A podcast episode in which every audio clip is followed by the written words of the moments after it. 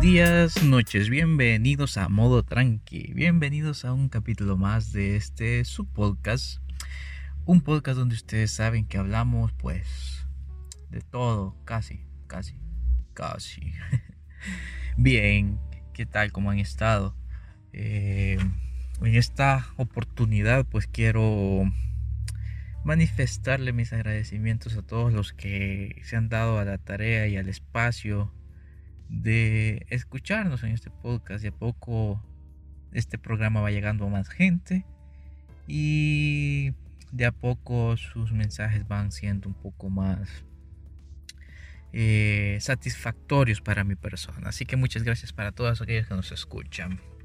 En esta oportunidad quiero comentarles un poco sobre la bebida que me acompaña. Y pues el día de ahora decidí que la bebida que me acompañaría sería pues una bebida que todos utilizamos para pues para acompañar un partido de fútbol, una carnita asada y qué sé yo. Bien, hablamos de la cerveza. Este día me acompaña una chela, como lo conocen en algunos otros lados. Este día me acompaña una cerveza que para mí es la es la marca favorita por el sabor, tiene un sabor bastante intenso. Eh, a mí me gusta bastante la cerveza Heineken, entonces esa es la bebida que me acompaña hoy. Vamos a tomar una, un par de, de chelas en, en, este programa. Va a ser algo así como, como lo que ha venido siendo tendencia en los últimos meses, algo así como una peda virtual algo así lo vamos a hacer. Lo único que yo voy a estar aquí solo y ustedes después me van a escuchar. Y si me escuchan y quieren tomarse también una cerveza conmigo, pues adelante. Agradecido estaré. Bien, eh, no sé cuántos de ustedes pueden tomarse una cerveza. ¿Cuántos de ustedes toman cerveza? Hay quienes no les gusta la cerveza, dicen que por el sabor y prefieren otro tipo de bebidas.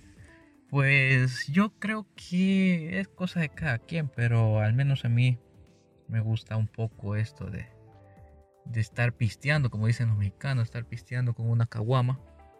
Aunque creo que para ellos la caguama es una cerveza bastante grande. No sé si regia o corona, creo que hay unas caguamas que son coronas. No sé, no estoy muy eh, familiarizado con el, con el término en realidad. Pero bueno, sé que existe y sé que pues eh, mucho, mucha gente la, la, consume en México y pues en todas partes del mundo creo que la cerveza es una de las bebidas que más se consumen. Y bueno, ahora traigo unos, unas curiosidades sobre la cerveza. Y me pareció hasta un poco gracioso porque hay algunas que son bien, bueno, este ¿cómo decirlo? Es un poco ingenuas algunas, algunos datos curiosos. Bien, comenzamos con, ¿qué les parece si les cuento primero el origen? ¿Cuántos de ustedes saben el origen sobre la, sobre la cerveza? Eh, según lo que estaba leyendo, la, las cervezas es una palabra, cerveza como tal, es una, una palabra que proviene de Celia o Seria en honor a la, a la diosa Ceres en honor a esa diosa, pues al parecer le pusieron cerveza a la bebida. Esta diosa Ceres creo que es una, una diosa romana, no griega, no romana, romana creo que es la diosa. Eh, según yo es la diosa de la fecundidad o algo así, de la, sí, no, de la, de la agricultura. Es una diosa de la agricultura Ajá, sí, sí, sí. Sí, según quiero ver, permítame, vamos a buscar acá. Eh, Ceres, es una diosa de la mitología romana, exactamente. Era la dispensadora de la fecundidad. Ah, pues no estaba tan perdida de la fecundidad. Es la protectora de la agricultura y los granos básicos. Entonces, pues ese es el origen, al menos de la palabra. La palabra Ceres, que viene de. Viene de la diosa Ceres. Ok, Ok. Bien. Mm, por mucho tiempo, por muchos años, la cerveza fue una bebida bastante respetada, al menos allá en, Egipto. Y uno de los datos curiosos históricos es que en la antigua Babilonia se veneraba tanto la cerveza al punto que si en la elaboración de, la bebida algo salía mal y la cerveza eh, quedaba con mala calidad, el, al, al, al, que, al que había hecho este, esta bebida y que había quedado mal, o sea, al, autor de esa bebida mal hecha, lo ahogaban en el, en el propio barril de la cerveza. Así de venerada era la cerveza.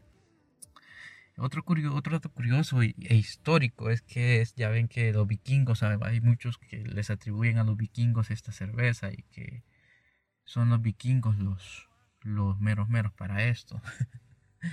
Bien, pues déjenme contarles que ellos creían que en el Valhalla, Valhalla, Valhalla, sí, que es como era como el cielo, el paraíso para ellos.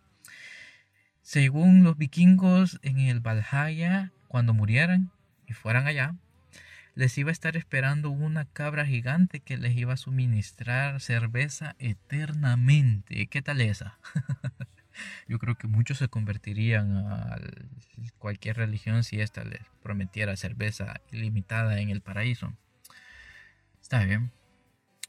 Bien, otro dato curioso es que a pesar de que, bueno, todos los que han tomado cerveza y, y o toman eh, cuando vacían una cerveza en un vaso y se hace espuma, eh, es símbolo de broma y decir, ay, vos no podés tomar, no me, ¿qué estás haciendo? Le estás sacando espuma. Pero déjenme contarles que según los expertos en cerveza, los expertos en catar este, este tipo de bebidas, comentan que el, el el crear espuma voluminosa, o sea, que en el vaso haya una buena capa de espuma, es signo de buena calidad en la cerveza. Muy por el contrario de lo que todo el mundo quiere hacer, de que no haga tanta espuma. Pues según estos catadores, la espuma no debería desaparecer en ningún momento. Incluso cuando ya te has terminado la bebida, tendría que quedar espuma en el vaso y ese es señal de buena cerveza. Así que ya saben, la próxima vez que quieren quieran vaciar una cerveza en un vaso, tienen que reventarla hasta el final.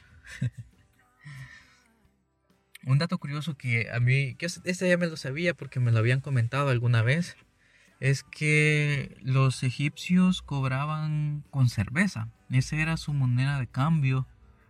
Eh, según historiadores, en la época de la construcción de las pirámides egipcias, una parte del pago la recibían en cerveza precisamente. Y pues ya te imaginarás cuán importante ha sido históricamente esta bebida. Bueno, y lo sigo siendo porque creo que el mercado de, bebidas alcohólicas, pues la cerveza se lleva un gran porcentaje. Bien, y para todos los que se preguntan de qué está hecha esta bebida, déjenme contarles, déjenme decirles, eh, comentarles, pues acá estaba leyendo un poco y según datos de la composición de esta bebida, el 80% está compuesta por agua, por lo que el sabor de la cerveza depende bastante de la calidad del agua. Mm, tiene sentido, ¿no? Eh, por eso es que según lo que comentaban en un artículo hay muchos tipos de cerveza y es debido a la variedad de, tipos de agua que, contenga. Mm. Bien, otro dato curioso que les quiero comentar, no dato curioso, sino este es más un dato médico, y es que pues saben muchos, algunos sabrán de una u otra forma que la cerveza es buena para la salud. Y es cierto, pues la cerveza en proporciones bastante comedidas eh, tiene beneficios para la salud. Aunque claro, los excesos nunca son buenos. Entonces tampoco hay que excederse en ese punto, ¿verdad? Pero según leía, la cerveza ayuda a combatir algunas enfermedades cardíacas, para las personas que tienden a, a padecer de osteoporosis, también la cerveza les puede ayudar en ciertas en cierta cantidad, pues ayuda a mejorar la densidad ósea. Y pues otro de los beneficios para la salud es que protege del desarrollo de enfermedades neurodegenerativas como el Alzheimer. Pues ahí les dejo el dato. Otro dato interesante es que la cerveza contiene algunos componentes ¿no? de, su estructura. Previene la aparición de células cancerosas, cancerígenas, no, cancerosas. Y pues eso, si quieres, ya sabes que si quieres prevenir el, el cáncer, toma cerveza. Es un hecho. Bien, esto fue un poco sobre los datos curiosos, ¿no? Sobre esta bebida. De ahí pues estaba leyendo que en varios artículos daban tips de cómo tomar una cerveza. Yo sé que muchos de ustedes que toman esta bebida tienen sus propias cábalas al momento de tomar las, la cerveza. Y pues cada quien, ¿no?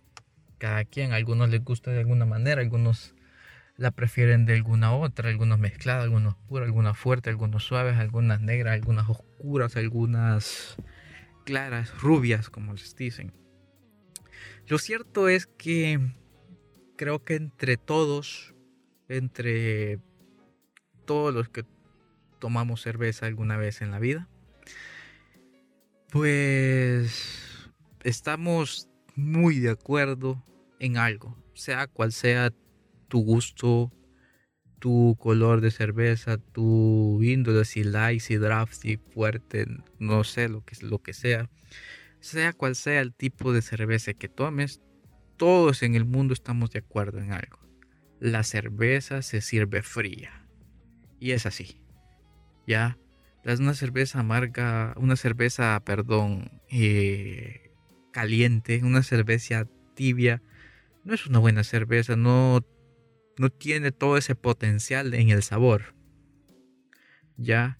Y pues hay un catador que se llama Martín González, el cual al parecer es uno de los mejores catadores del mundo mencionó en una entrevista que la cerveza debe servirse fría a una temperatura entre los 10 y 13 grados, más o menos.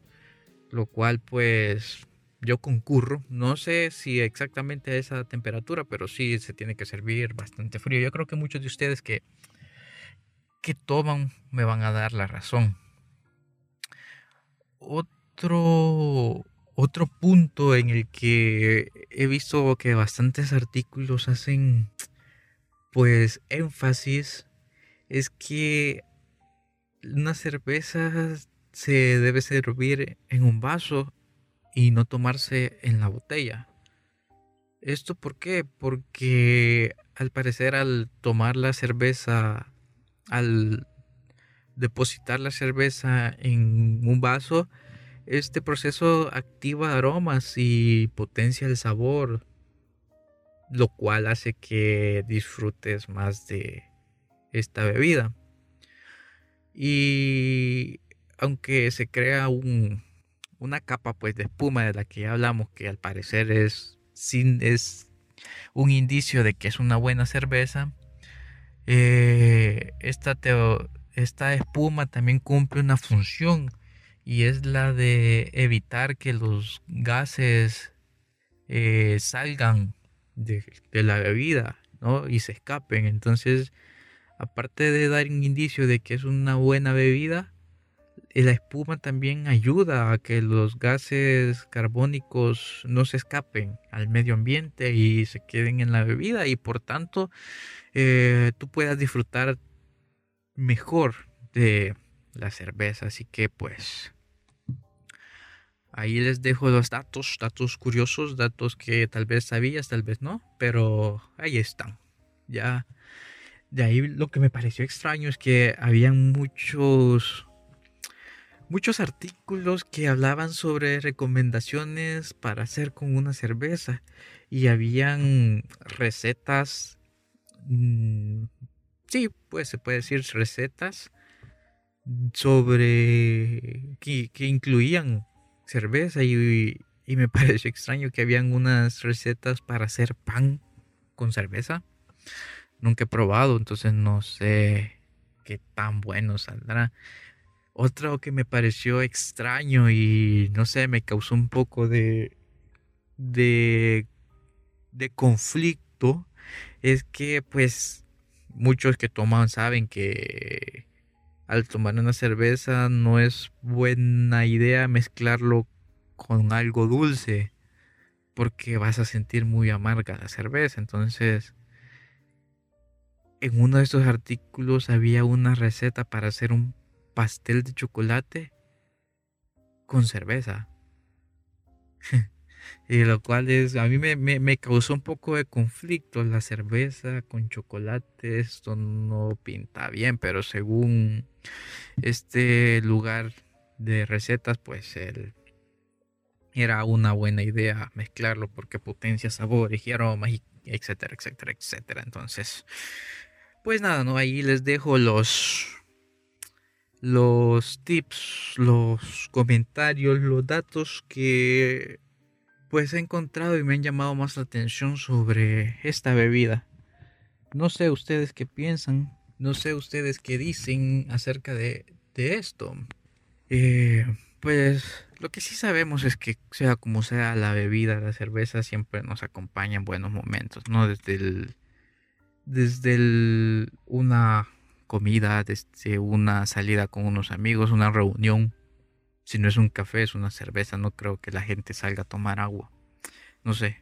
Bueno, habrá alguno que sí sale a tomar agua, pues, pero la mayoría de gente, pues, vamos por una cerveza, vamos por un, eh, por un café, son como que las, las invitaciones más comunes que uno recibe. Y por tanto, la cerveza se vuelve una de las bebidas más consumidas en el mundo. Bien, ahora quisiera hablarles un poco sobre una noticia que a mí me, emocionó y me pues me tiene un poco a la expectativa, ¿no?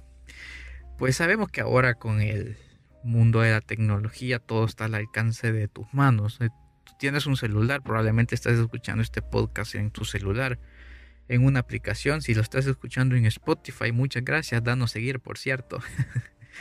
Y aprovechando pues el spam, también recuerden que pueden ir a Facebook y a Instagram y ahí pueden seguirnos como modo tranqui el podcast. Y en YouTube también pueden ir allá. El canal ya está habilitado, pero aún no hemos subido los videos. Pero dentro de poco lo vamos a subir. Se los prometo que estamos trabajando para que todo el contenido de este podcast también esté en YouTube. Y por por dentro de poco pues les vamos a estar ahí dando un par de sorpresas también en el canal de YouTube. Así que atentos, vayan y suscríbanse. Este ha sido el spam del programa. Bien, como les comentaba, eh, ahora que pues tenemos todo al alcance de nuestras manos, ¿no? Ahora, bueno, hace 20, 30 años era imposible pensar que en tu celular ibas a tener cientos de películas o cientos de series, ¿no? Y ahora pues tenés en tu celular una cantidad impensable de canciones, por ejemplo, de videos. Y eso era algo que, que hace 20 años, hace 30 años, pucha, estaba complicado de imaginarse. Ya pues cómo ha avanzado la tecnología, que ahora puedes tener puedes tener una conversación en tiempo real con otra persona que está al otro lado del mundo y no solo tener la conversación, sino también verla. Y ese era un, era un reto en los ochentas, recuerdo yo, muy grande y que había una carrera tecnológica en muchas empresas por, por, por obtener este, por lograr este tipo de, conectividad. De hecho, recuerdo que IBM, si mal no recuerdo, creo que sí fue IBM, que luego de lanzar diferentes e-, equipos tecnológicos, creo que fue en 1980, creo que fue a principios, si mal no recuerdo haber leído, Lo siento, soy un poco mal con los nombres y con las y con las fechas. Es un hecho, nunca fui bueno en historia precisamente por eso. Pero recuerdo que una vez leí que fue IBM, estoy casi seguro que fue IBM en los 80s, cuando lanzaron un, un, no fue un prototipo, sino que fue un producto como tal. Se recuerdan que antes pues los teléfonos convencionales eran unos aparatos que los ponías en una mesita porque aparte que eran pesados era incómodo tenerlo en la mano. Y habían estos aparatos que eran como una media pelotita y tenían una rueda enfrente con números y hoyitos y vos arrastrabas el hoyito hasta el número y volvías a y se marcaba un número, luego volvías a marcar otro y así. Y si era un número de teléfono de 6, 7 dígitos, 6, 7 dígitos, tenías que estarte la pelando ahí dándole vuelta 6, 7 veces al, al aparatito, ¿no? Para hacer una llamada. Sin embargo, pues en aquel entonces no existían tantos números de teléfono, tantas líneas telefónicas, entonces pues los números tampoco eran tan largos, ¿no? Pero bueno, en aquel entonces los teléfonos de hogar, de casa, eran así y no había más. Sin embargo, esta, esta empresa IBM sacó un dispositivo que era similar a estos aparatitos con con la rueda, los números, pero que aportaba un implemento más y es que había una pequeña pantalla en el teléfono y venía integrada en ese teléfono esa pequeña pantalla y precisamente era para hacer una videollamada. Sin embargo, pues en aquel entonces tener un aparato de estos era demasiado caro, era muy caro porque la empresa se encargaba no solo de venderte el, aparato para que hicieras tu videollamada, sino más bien, sino también, perdón, lo que hacía era instalarte toda una infraestructura de líneas telefónicas para lograr esa comunicación. Entonces, si tú tenías este dispositivo de videollamada, que fue el padre de la videollamada, la otra persona tenía que también tener instalada en su casa toda una infraestructura de cables, de satélites, creo yo, eh, para poder lograr también esta llamada. Y recuerdo que en este artículo mencionaban que también habían casetas de IBM en ciertos puntos, claro, esto fue en Estados Unidos, donde tú también podías llegar y hacer, si, conocías a alguien que tenía este tipo de, de teléfonos, tú llegabas a esas cabinas como era normalmente antes, que tú llegabas a, un, a una cabina o un lugar donde habían teléfonos públicos y ya tú pagabas lo que fueras a, hablar pues también IBM había puesto una cabina para que tú llegaras y hablaras por videollamada con, con la persona, ¿no? Y aunque fue un, un logro y pues para la época algo, un avance tecnológico muy grande, en realidad el proyecto fue un fracaso. Creo que no duró más de 6, 7 años porque no tuvo mucha demanda, porque pues para la gente de la época, al parecer como que ver a la otra persona mientras se hablaban, eh, tenía, les creaba un poco de conflictos con la privacidad, pues cosa de la época, ¿no? Me imagino yo. Sin embargo, pues aparte de lo caro que era ese, esa, pues ese, ese malestar que les generaba la privacidad, como que hizo que la gente no, no comprara, no consumiera mucho de este producto. Entonces, pues no duró mucho el proyecto, fueron un par de años nada más y lo sacó IBM del mercado porque no les estaba rindiendo los frutos que ellos esperaban. Entonces, pues, ¿en qué estábamos? ¿Qué estaba hablando? Ah, sí, estábamos hablando de que me perdí, lo siento, se me fue la se me fue la la vaina. Bien, estábamos hablando sobre lo, sí, los avances tecnológicos y que ahora puedes tener una comunicación con alguien al otro lado del mundo. Sí, es cierto, ya me acordé. Bien, pues ahora con todo esto les comentaba que hay muchas plataformas en línea que te ofrecen servicios de música ilimitada, de películas, series, novelas, lo que querrás. Y de hecho, pues también existen servicios de libros en línea para poder leer la cantidad de libros que quieras. Y todo eso por, por lo general es por una mensualidad, por una pequeña cuota mensual. Entonces, lo cual es bueno, ¿no? Pues ayuda al, entretenimiento, a que en estos días que no se te permite salir de tu casa, te mantengas entretenido y más o menos eh, puedas relajarte, entretenerte un poco, ¿no? Y pues siguiendo este patrón, ¿no? De, de estas empresas que ofrecen servicios de streaming específicamente, hablamos eh, servicios de video, de películas, de series, como lo es Netflix, como lo es Amazon Prime Video, HBO eh, Go. Ahora también hay una hay una nueva plataforma que en Latinoamérica no es muy conocida, no es de que sea muy conocida, sino que no ha llegado aún o de manera oficial.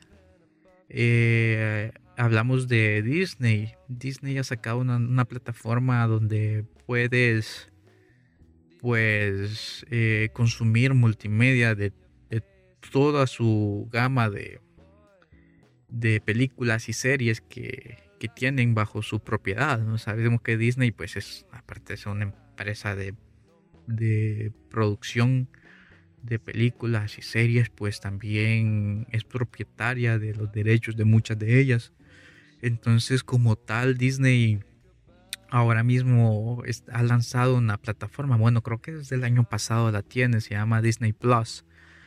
Sin embargo, no está disponible aún para Latinoamérica, solamente para Estados Unidos y creo que para España. Y parte de Europa, creo, si mal no recuerdo haber leído en algún lado.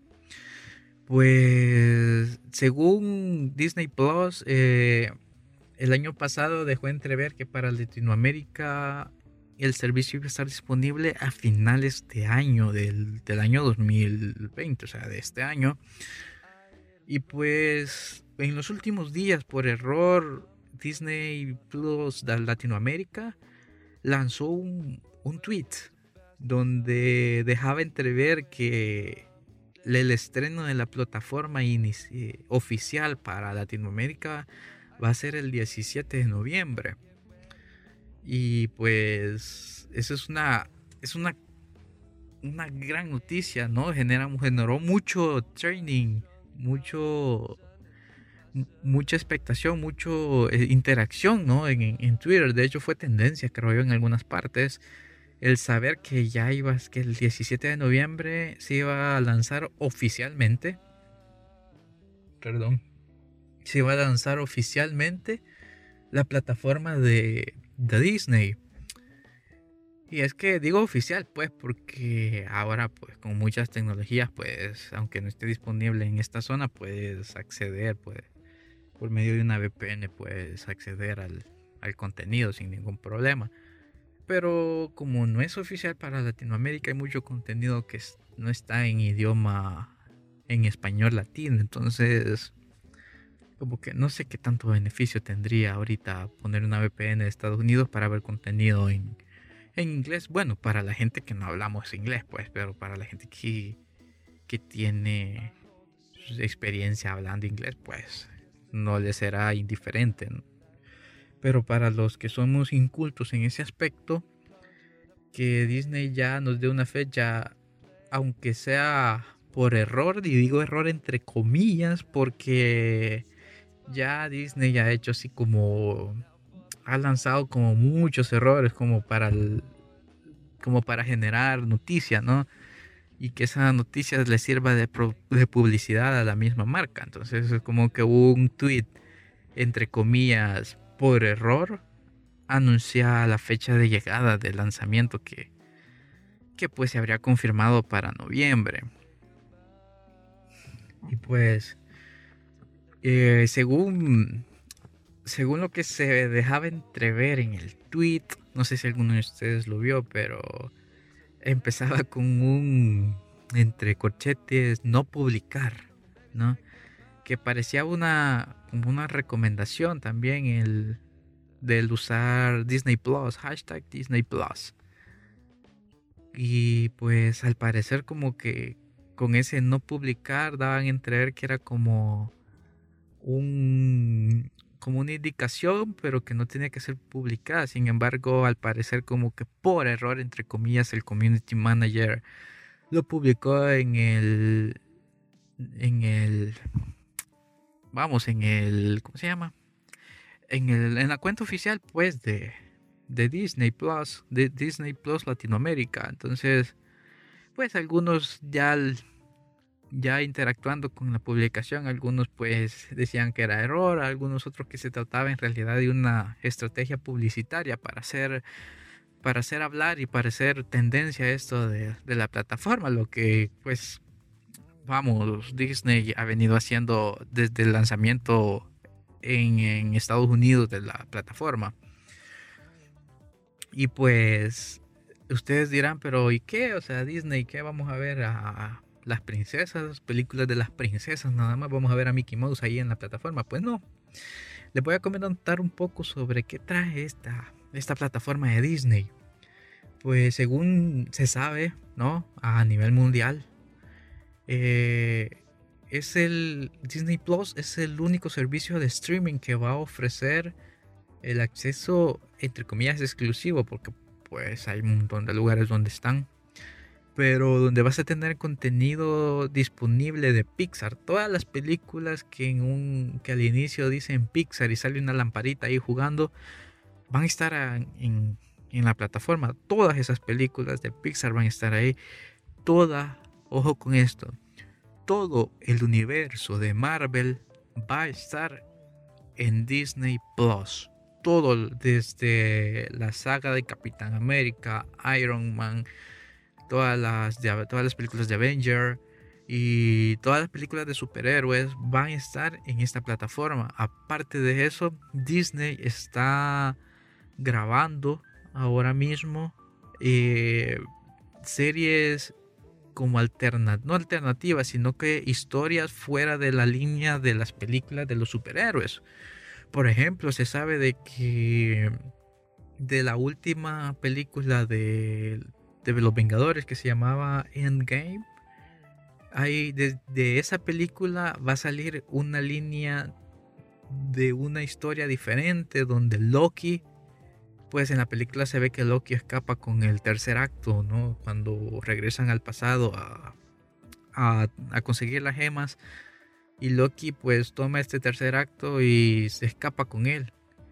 Entonces, de ahí, de ahí, desde ese punto, va a salir una historia de Loki que va a ser una serie y que va a estar disponible solo en Disney Plus. Para los que somos amantes tanto de la, del universo Marvel como del villano, porque para mí Loki es uno de los villanos. Loki y el Guasón son de los mejores villanos en todo el mundo, sea, en todo el universo de películas y series. Loki y el Guasón son mis villanos favoritos. Entonces a mí me emociona mucho esto, que ya viene la plataforma oficial de Latinoamérica porque vamos a tener disponible esta serie, que claro, luego la vamos a encontrar en otros lados, pero apoyemos lo oficial, no apoyemos lo pirata, ¿sí? No cuesta nada. También, aparte de la saga de, de todo el universo Marvel, hay otro universo que es un mundo, es un universo muy pesado y para los amantes de Star Wars, pues va a ser un, un gran este, incentivo para poder consumir esta plataforma. Es que ahí va a estar todo lo que tiene que ver con Star Wars. Ya saben que hay, bueno, los que más o menos saben o saben, bueno, hay unos que no sabemos, pero por lo poco que yo sé es que hay una cantidad grande de películas de Star Wars. Algunas dicen que son buenas, algunas dicen que son malas. ¿eh? Les soy sincero, yo no las he visto. Creo que solo vi una y de ahí no las he visto, las demás. Pero sabemos que hay una cantidad grande de, de películas y sobre todo hay mucho material fuera de las películas, hay muchas series, hay muchos spin-off que son fuera de las películas y que muchas veces, según lo que expertos en la materia comentan, eh, tenés que ver porque de repente de la película 6 sale una serie y que tiene que ver algo y que le incluyen en la 7, por ejemplo. Entonces vas a tener en, la plataforma de Disney Plus todo este contenido de Star Wars para poder consumirlo y poder empaparte y hacerte un experto en, Star Wars si así lo quieres. Otro de los contenidos que va a estar disponible en esta plataforma va a ser todo el contenido de National Geographic todos los documentales que National Geographic tiene y ha grabado y ha producido van a estar disponibles en esta plataforma, lo cual también es muy bueno, pues porque son muy entretenidos los, los, los documentales y pues hay que estar, hay que conocer de todo un poco, ¿no? Entonces, más o menos según lo que comentó Diego Legner, el creo que fue él es como el, sí, el presidente de Disney en Latinoamérica. Según comenta él, en Estados Unidos Disney Plus tiene un precio de 6.99 dólares al mes o 69.99 todo el año. O sea, estamos hablando de 7 dólares mensuales o 70 al año. Pues no es un precio tan elevado. Creo que ahora Netflix anda por 7, 8 dólares más o menos. Claro, habría que ver también cuántas cuántos usuarios o cuántas pantallas te deja te va a dejar ver, ¿no? Pero creo que Netflix por 8 dólares te deja ver cuatro pantallas. No sé. No estoy muy seguro de cuánto vale Netflix, no lo pago yo. Pero pero por ahí va a andar. Entonces, más o menos en Estados Unidos los precios de Estados Unidos casi que se van, casi que sueles hacer conversión a la moneda local de cada país. Y 7 dólares creo que es un buen un buen, ¿cómo se llama? Un buen, eh, un buen precio. Sí, creo que Amazon Prime vale 6 dólares también, por ahí anda 6, 7 dólares Amazon Prime. Y también tiene buenas series y buenas películas. Y pues nada, ¿no? Este, eh, eso es lo que, lo que quería comentar, ¿no? Sobre la, sobre esta noticia que a mí me tiene un poco emocionado con la expectativa de ver qué tan bueno, no qué tan bueno, porque sé que va a estar bueno tener esta plataforma para consumir el contenido, pero más me causa expectativa por las producciones que vienen a continuación de Marvel y que van a estar ahí en, el, en la plataforma, la vas a poner, la vas a poder tener en la plataforma. Por ejemplo, entre el, universo Marvel vas a tener ahí, a, nuevas películas que van a estar por estrenarse y que van a estar disponibles en esta plataforma al mismo tiempo. Por ejemplo, The Falcon and the Winter Soldier y WandaVision van a ser dos eh, lanzamientos que van a estar, dos lanzamientos que van a ser series y que van a estar exclusivamente disponibles en Disney Plus, lo cual es pues bastante eh, bastante bueno para los amantes, obviamente, ¿no? De la, de la, del, del universo y de todo el contenido de Disney.